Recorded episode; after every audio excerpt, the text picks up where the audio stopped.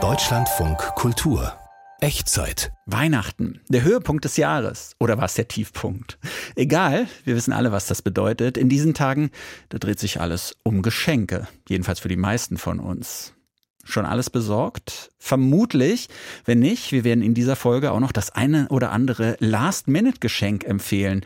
Vor allem aber machen wir uns Gedanken über Sinn und Unsinn von Geschenken. Wir beleuchten die Hintergründe von Geben und Empfangen. Und wir lassen uns erklären, warum manche Frauen beten, dass sie doch bitte mit einem Mann beschenkt werden möchten der Echtzeit-Podcast. Heute mit Martin Böttcher. Freue mich, dass wir hier zusammengefunden haben und erst einmal gemeinsam in ein paar der Highlights heute hineinhören. Wenn Weihnachten ist, dann kommen Geschenke. Ein Geschenk ist die freiwillige Eigentumsübertragung einer Sache oder eines Rechts an den Beschenkten ohne Gegenleistung. Jetzt will ich gehen. Der gute alte Adorno hat schon geschrieben, also die Leute verlernen das Schenken. Bestenfalls schenken sie, was sie selber wollen, nur ein paar Nuancen schlechter. Was soll ich dir? Menschen, die gern gut essen, mögen auch gute Klamotten. Chefkord. Ein gutes Geschenk ist immer ein Geschenk, wo man schon selbst Freude daran hat. Zwei Dutzend Frauen sind zusammengekommen, um eine Messe zu feiern. Die meisten sind Single. Sie beten für einen Ehemann. Die Echtzeit. Ein Thema, vier Facetten, darum geht's bei uns ja immer. Und heute erfahren wir also sehr viel über das Schenken, ganz konkret, aber auch mal um die Ecke gedacht. Das wird was. Was macht zum Beispiel ein gutes Geschenk aus? Was sagt es über den Schenkenden selbst? Meine Kollegin Dörte Fiedler hat ganz unterschiedliche Geschichten von Geschenken gesammelt. Geschichten von Freude, Hoffnung, auch Enttäuschung. Eine Tasche, ein Messer, ein Geldschein, alles dabei. Das Geschenk ist aus Kunstleder. Also ein, ein gutes Geschenk ist immer ein Geschenk, wo man schon selbst ähm, dass im Vorfeld derjenige, der schenkt, schon Freude daran hat. Das Geschenk ist vielleicht äh, 10 cm lang. Es ist etwa so groß wie ein kleines Brot. Das war aus Papier, hat geknittert. Manchmal hat es Flecken, manchmal nicht. Und der Gedanke, dem anderen, dem Beschenken eine Freude zu machen, das ist eigentlich das Schöne an, am Schenken eigentlich. Es ist ein Messer es ist eine Ledertasche zum Umhängen. Das waren 100 Ostmark. Eigentlich ein Jagdmesser, ein Messer, was Jäger benutzen, um Tiere zu häuten. Da war immer ein Kopf von Karl Marx drauf und den mochte ich immer total. Der hatte so einen Rauschebart, der sah einfach toll aus. Das muss gar nichts jetzt von großem materiellen Wert sein. Das sind viele so kleine Sachen, die manchmal viel mehr Freude auslösen bei dem Beschenkten. Ich weiß nicht mehr so genau, wann mir mein Vater dieses Messer geschenkt hat. Es wurde ihm von einem amerikanischen Kollegen, also von einem amerikanischen Offizier, geschenkt. Naja, wenn man so klein ist und Geburtstag hat, dann kann man ja nachts schon nicht schlafen und dann geht man hin und dann ist man aufgeregt. Mein Vater hat gesagt sofort, ja, ich möchte dir was schenken, was mir sehr viel bedeutet. Und dann hat mir das Messer gegeben. Meine Eltern lebten nicht zusammen, aber lustigerweise wohnte mein Vater in demselben Haus wie meine beste Freundin, bei der ich quasi immer war. Und dort bin ich meinem Vater eigentlich fast nie begegnet, aber zu Geburtstagen. Also wir haben in einer Neubauwohnung gewohnt und dann hatte jeder immer so eine Essecke stehen mit einem Tisch und gegenüber von der Küche, mal mit Durchreiche, mal nicht.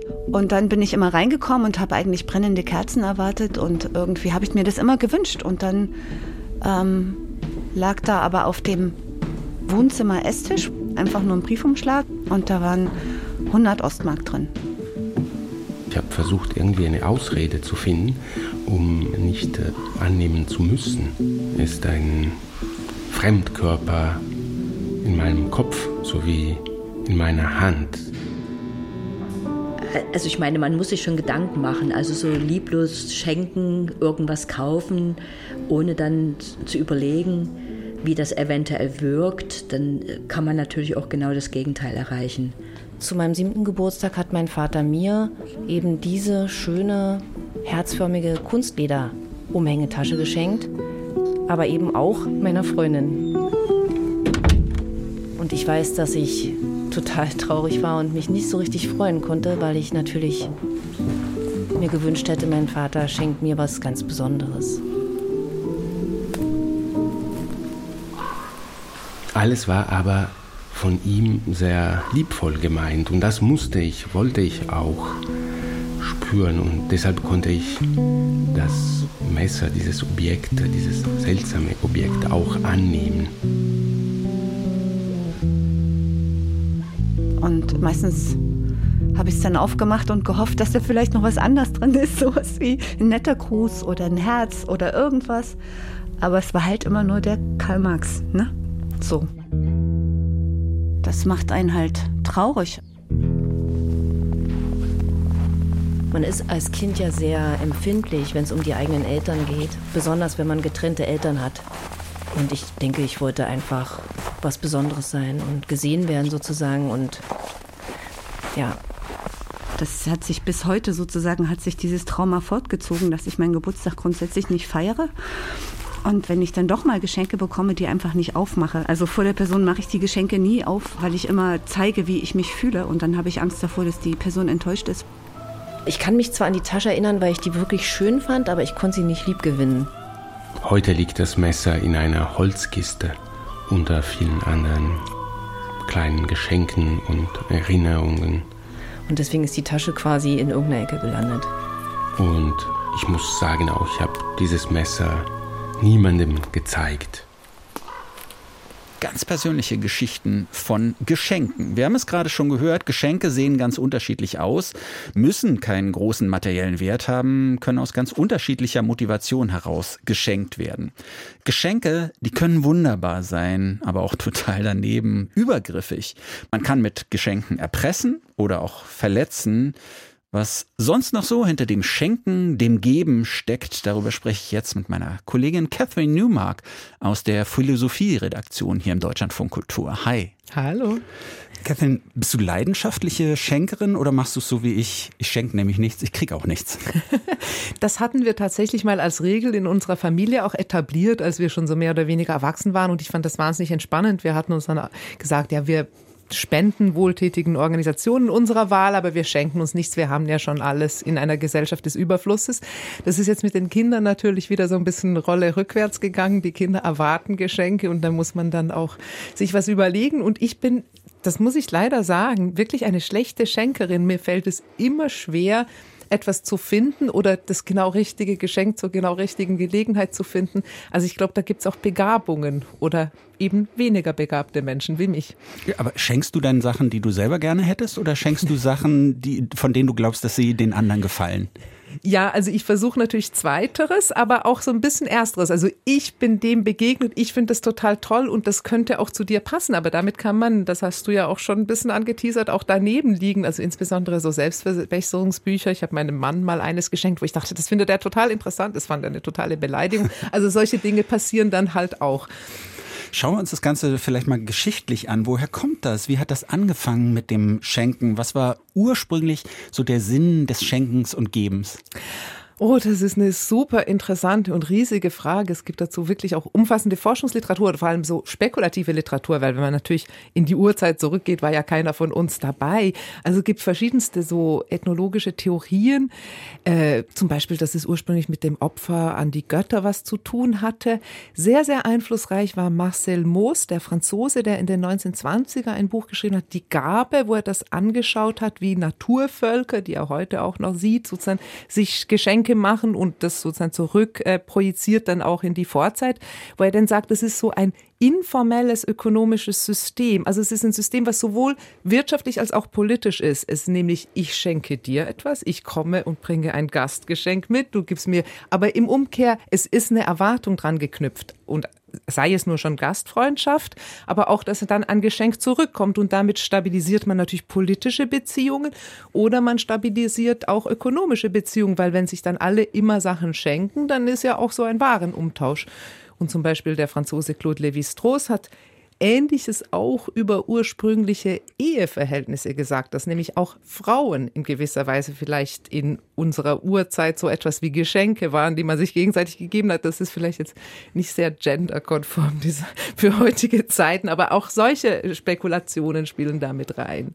Das erklärt ja dann vielleicht auch, weil wenn man sich das Ganze so evolutionär anguckt, würde man ja vielleicht auf die Idee kommen, in Zeiten, wo alles sehr knapp war, macht es gar keinen Sinn, was wegzugeben, was einem gehört. Aber äh, wenn mhm. da so Erwartungen rangeknüpft sind oder so etwas wie selbstloses Schenken gar nicht möglich ist, dann ergibt es auf einmal doch einen Sinn. Ne? Genau, weil es tatsächlich es etwas stabilisiert ist. Es eröffnet einen Kanal. Und ich meine, es gibt auch evolutionshistorische Überlegungen. Zum Beispiel Hanno Sauer hat das unlängst gemacht, der Philosoph in seinem großen Buch über die Entstehung von Gut und Böse, wo er dann so Sachen sagt, ja, Freundlichkeit oder also so etwas, was erstmal selbstlos wirkt, ist auf den ersten, auf den ersten Blick keine gute Idee, evolutionsgeschichtlich gesprochen, aber auf den zweiten schon. Weil es nämlich so ist, dass die Leute, die eben egoistisch sind und böse, die stören letztlich ähm, die Gemeinschaft und die Gemeinschaft braucht einander natürlich in Zeiten von Knappheit und Not auch. Das heißt, wenn man dann ganz viele Leute hat und es gibt da einer, der immer ausschert und der dann immer nicht mitmacht und immer nichts zurückgibt,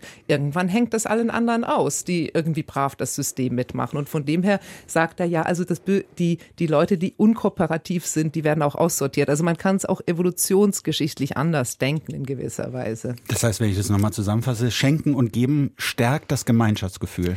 Ja, ja, schon. Und auf jeden Fall, es macht es, es kreiert diese Bindungen, die natürlich auch wichtig sind. Und es ist aber darin auch so in gewisser Weise zu unserem heutigen Schenken ja dann ein Widerspruch, weil wir eben Schenken eher als etwas Selbstloses denken, was nicht zwingend die Gegengabe braucht. Und das finde ich tatsächlich wahnsinnig interessant. Das ist dann zum Beispiel in der modernen Philosophie der große französische Philosoph Jacques Derrida, der versucht genau diesen Punkt zu machen, dass er sagt, also anders als all diese evolutionären Theorien, wo es immer um die Gegengabe geht, ist Schenken eigentlich nur und genau dann nur reales Schenken, wenn keine Gegengabe erwartet wird. Und ich glaube, das kommt natürlich auch unserem heutigen Ideal eines Geschenkes näher. Also ich bringe ja kein Geschenk mit, weil ich hoffe, etwas zu bekommen, sondern weil ich eine Freude machen will. Das ist ein ganz anderer Rahmen, in dem wir, glaube ich, heute Geschenke denken. Obwohl ich meine, bei Weihnachten, wo es dann so ein bisschen einen Zwang gibt, Geschenke zu machen, da kann man sich fragen, wo wir da genau stehen, ob wir dem Ideal von Derrida so ganz nahe kommen. Hm. Ich, ich frage mich, ob das nicht so eine, vielleicht auch eine philosophische Sackgasse ist, weil mir kommt es in meiner, ich meine, ich bin kein Philosoph, ne, aber mir kommt es so vor, als wenn selbstloses Schenken tatsächlich nicht möglich ist. Ja, also ich, verstehe den Punkt und ich glaube, das ist tatsächlich so ein sehr, sehr hoher ethischer Anspruch und ich glaube auch andere Philosophen, die heute über das Schenken nachdenken, es ist irgendwie immer ein beliebtes Thema, auch weil es einfach eine sehr häufige Handlung ist in unseren Gesellschaften. Wir haben ja alle möglichen ritualisierten Momente, wo eben Geschenke erwartet werden, Geburtstage, Weihnachten und so weiter. Also es gibt immer dieses Ideal, Wilhelm Schmidt zum Beispiel hat auch über das Schenken nachgedacht und also dieser Moment der der vollkommenen Aufmerksamkeit, wo man auf den anderen sich richtet und ihm etwas Gutes tut oder wo man sich selbst vergisst und wirklich versucht, den anderen zu verstehen. Also es ist ein sehr hohes Ideal, aber der gute alte Adorno, immer ein Kulturpessimist, hat schon vor 70 Jahren geschrieben, also die Leute verlernen das Schenken, bestenfalls schenken sie, was sie selber wollen, nur ein paar Nuancen schlechter und überhaupt, das klappt für ihn schon längst gar nicht mehr. Er ist also da eher bei deiner pessimistischen Diagnose schon. Jetzt leben wir ja 2023 Klar, wir haben die Katastrophen, die so am Horizont auf uns warten, aber es ist nach wie vor eine Zeit des unglaublichen Überflusses. Verliert da nicht das Schenken auch so ein bisschen seinen Sinn, weil man eben gar nichts Besonderes mehr schenken kann? Oder es wird immer schwieriger, was Besonderes zu finden? Jeder hat eigentlich schon fast alles? Ja, und ich glaube, das ist so eine gewisse Problematik, die unserem Schenken eigentlich seit äh, Jahrzehnten in gewisser Weise schon inne liegt. Also wir wirklich schon sehr lange in Gesellschaften leben, wo sich ein sehr großer Teil der Menschen im Großen und Ganzen das schon selber gekauft hat, was sie brauchen. Das heißt, ein Geschenk ist nicht mehr wirklich nützlich. Also Wollsocken von der Großmutter, da kann man noch drüber streiten. So. Aber ich, ich glaube, dieser, dieser Punkt, der besteht, und das merkt man auch, wenn Kinder größer werden, weiß man ja auch nicht mehr, was ihnen schenken, dann geht's dann plötzlich nur noch Geld. Und ja, dann wird dieser Sinn des, und dann kommt man doch vielleicht zurück zu diesen Urzeitspekulationen, Geschenke, die eben als Wirtschaftssystem, als eine Tauschökonomie verstanden werden, da macht das richtig viel Sinn. In einer Ökonomie, die ganz anders funktioniert, wo jeder sich seins, das, was er will und das, was er braucht, mit seinem eigenen Geld kauft, da wird Schenken tatsächlich schwierig. Und dann wäre vielleicht auch die Enttäuschung, die ja auch in diesem ganzen Schenken, Geben, Entgegennehmen liegt, würde vielleicht nicht so groß sein. Und dann würde vielleicht auch der Streit rund um Weihnachten nicht so groß sein. ja, und ich glaube, vielleicht kann man es dann doch, wenn man jetzt ein bisschen schön und in Richtung Weihnachten nochmal denkt.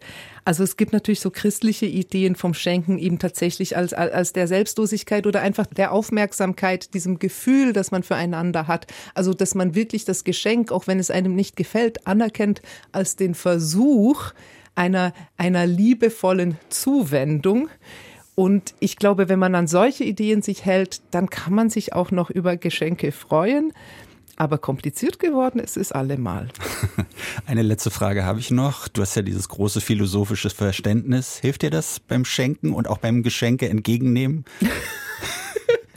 es ist leider ähm, wie bei der Philosophie so oft, beim Schenken selber hilft es mir nicht. Es hilft mir aber bei der Verarbeitung dessen, dass ich dann enttäuscht bin über ein Geschenk oder dass jemand mein Geschenk nicht mag. Dann denke ich, ja, es ist halt eben schwierig aus all den genannten Gründen. Eine kleine Geschichte des Schenkens. Catherine Newmark, vielen Dank. Dankeschön.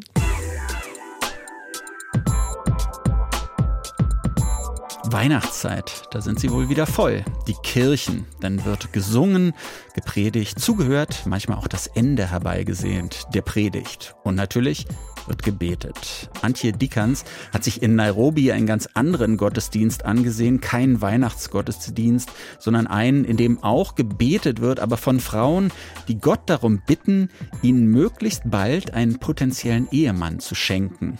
Inzwischen haben nämlich auch in Kenia viele Männer keine Lust mehr auf die klassische Versorgerrolle als Ehemann und wollen sich deshalb oft gar nicht festbinden. Für viele Frauen ist das wiederum ein Problem, weil wer über 30 ist und immer noch keinen Ring am Finger hat, der muss sich rechtfertigen, wird schräg angeschaut und deshalb beten, was das Zeug hält.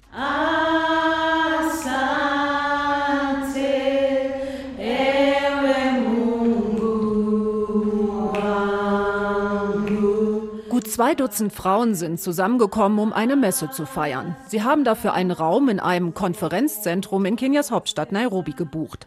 Wie an jedem Sonntag seit ein paar Monaten. Mit Liedern stimmen sie sich ein.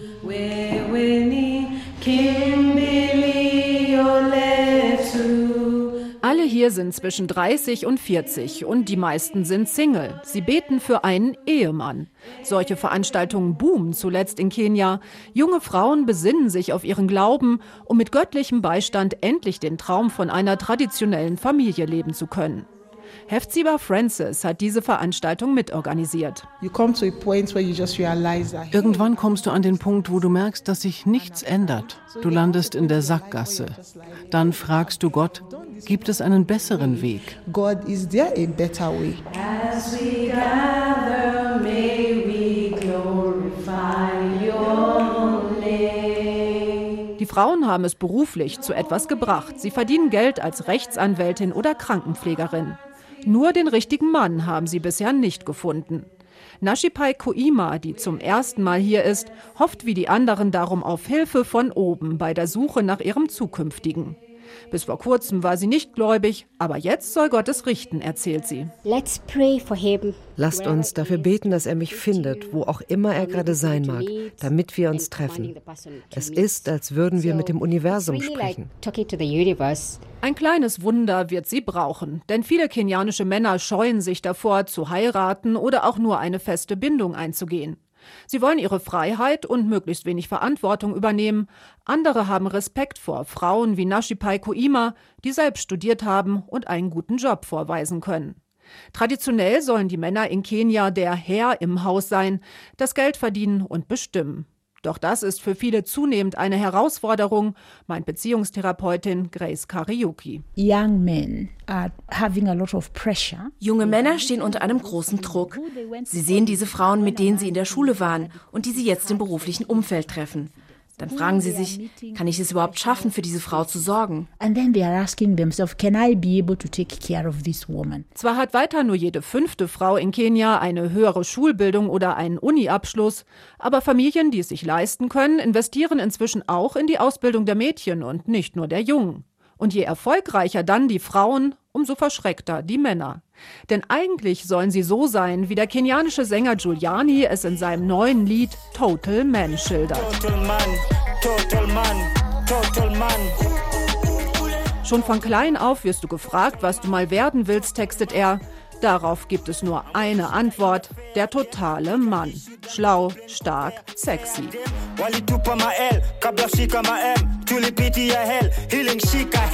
Erwartungen, die nicht viele erfüllen können. Und auch wenn Frauen mit weniger zufrieden sind, scheitern Beziehungen oft wegen dieser Rollenmuster, meint die Therapeutin. Wenn ein Mann denkt, dass er nicht gut genug ist, hat er kein Selbstvertrauen mehr. Sie beginnen eine Beziehung und fühlen sich sehr unsicher. Wenn die Frau dann irgendetwas sagt oder tut, das dieses Gefühl verstärkt, ist es vorbei. Die Männer schrecken deshalb davor zurück, sich überhaupt an eine Frau zu binden. Aber auch erfolgreiche Männer lassen sich oft dabei Zeit, eine Partnerin zu finden. Schließlich haben sie dann das Gefühl, die freie Auswahl zu haben.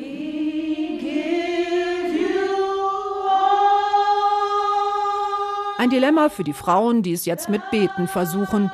Erfolgsgeschichten geben ihnen Hoffnung, so wie die von Mary Donn, die inzwischen unter der Haube ist.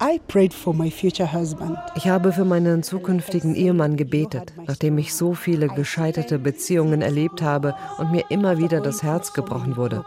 Tatsächlich habe ich fünfmal versucht zu heiraten. Dann erst hat Gott mir den richtigen geschickt. Und jetzt bin ich glücklich verheiratet. And here I am, happily married. Glauben hilft, meint sie, der an Gott und der an ein Happy End.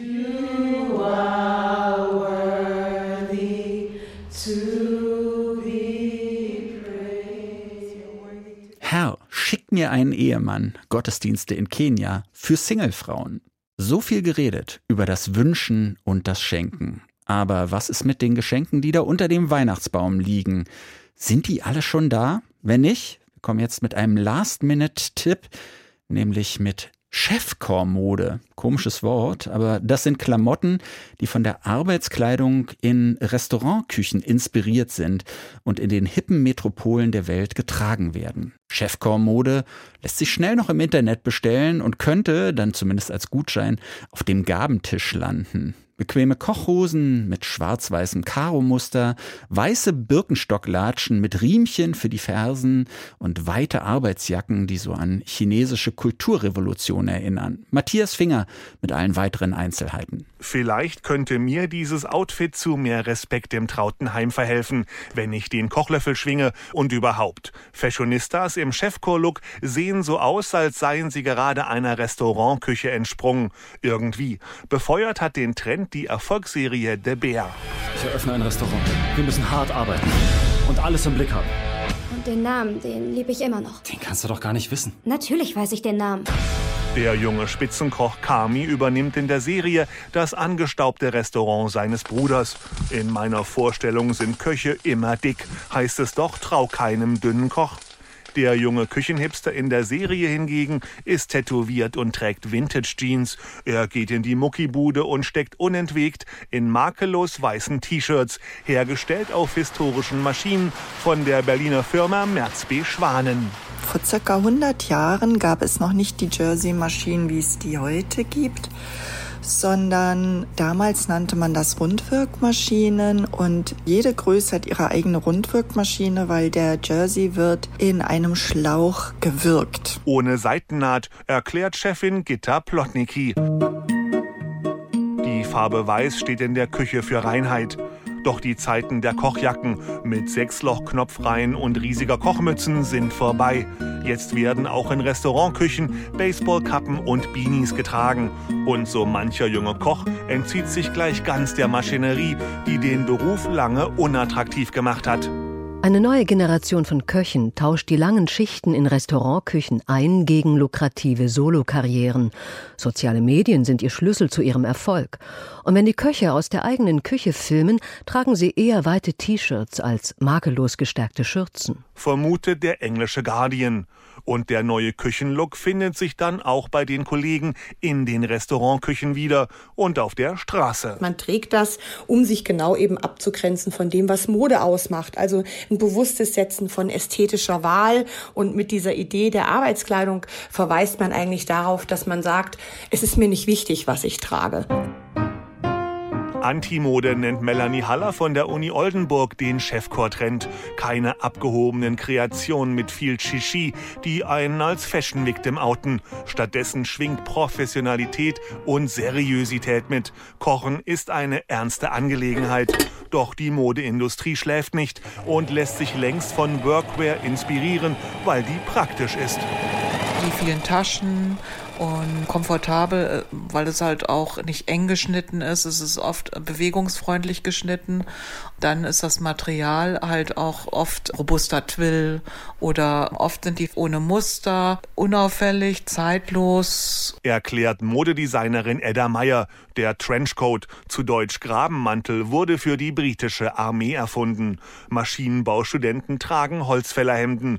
Die Cargohose ist ein Klassiker, der gerade sein Revival feiert. Und ich selber trage gern Klamotten von Dickies und Carhartt, also Produzenten von Berufsbekleidung. Vielleicht verleihen sie mir ja als Schreibtischtäter einen Hauch von Arbeiterklasse, wie der Chefchor-Trend, kleiden wie ein Koch. Die Leute, die dort arbeiten, mit ganz viel Liebe, ganz viel Leidenschaft und Passion, denkt man nur an die Arbeitszeiten und dann auch Gerüche, eng. Und umso schöner ist es, dass auch von den Gästen jetzt so gesehen wird, so, ah, was tragen die eigentlich? Also die sind ja wie so eine Art Influencer. Meint Gitta Plotnicki von Merz B. Schwanen. Sie glaubt, Menschen, die gern gut essen, mögen auch gute Klamotten. Angesagte Labels entwerfen Arbeitskleidung für die Mitarbeiter angesagter Restaurants. Anzugschneider werben mit Köchen im edlen Zwirn. Und Clubs wie der Berliner Kater Blau betreiben Restaurants. Früher als Küchenschaben diffamiert, gelten Gastromitarbeiter angesagter Läden als coole Typen mit Geschmack, auch was Klamotten angeht. Köche und Essen im Allgemeinen haben in den letzten Jahren eine Art Renaissance erlebt. 99 Prozent der hippen Leute hier, die im Homeoffice mit ihren Hunden Gassi gehen, tragen Birkenstocks. Und das, obwohl sie definitiv in keiner Restaurantküche arbeiten. In denen die gehypten Treter ja auch gern getragen werden. Mein Star-Pop-Up-Koch White Russian, ein Pseudonym, ebenfalls im Guardian aus London. Das dort ansässige Label Serviceworks wollte ursprünglich Köche mit bequemen und atmungsaktiven Arbeitsklamotten versorgen. Mittlerweile verkaufen die sich aber auch als trendige Streetwear. In den neu gedachten Kochhosen kann man wohl wunderbar Skateboard fahren. Chefcore. Wieder was gelernt. Und damit sind wir leider schon wieder durch mit diesem Echtzeit-Podcast. Ich bin Martin Böttcher, sage vielen Dank fürs Zuhören, wünsche schöne Feiertage. Und ach ja, die Echtzeit, die gibt's jede Woche, entweder Samstagnachmittags im Deutschlandfunk Kultur, also im Radio, ab kurz nach vier, oder auch mit ganz vielen verschiedenen Ausgaben in der DLF Audiothek App. Viel Spaß beim Hören der Echtzeit.